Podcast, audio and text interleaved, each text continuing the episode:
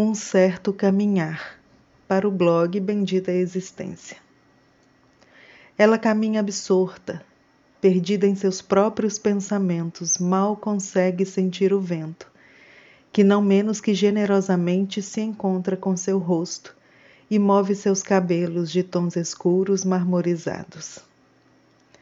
Da linha do horizonte, o sol olha para ela, como se tivesse algo a dizer, e ela segue descalça, despida de palavras, porque não as encontra naquele momento. Em seu pensar, caminhos, de onde vem, por onde deveria seguir e pelo que exatamente lutar.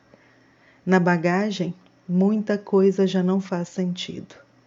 Suas origens se esvaem, escorrem por um ralo escuro. Um lampejo ilumina seu olhar, que há muito se encontrava perdido. Ela para, suspira. Desconectada, sabe que precisa descobrir onde repousar os próximos passos, qual direção pegar ainda que nos seus devaneios mais profundos a opção mais atraente seja voar. Com amor, Rúbia Arce.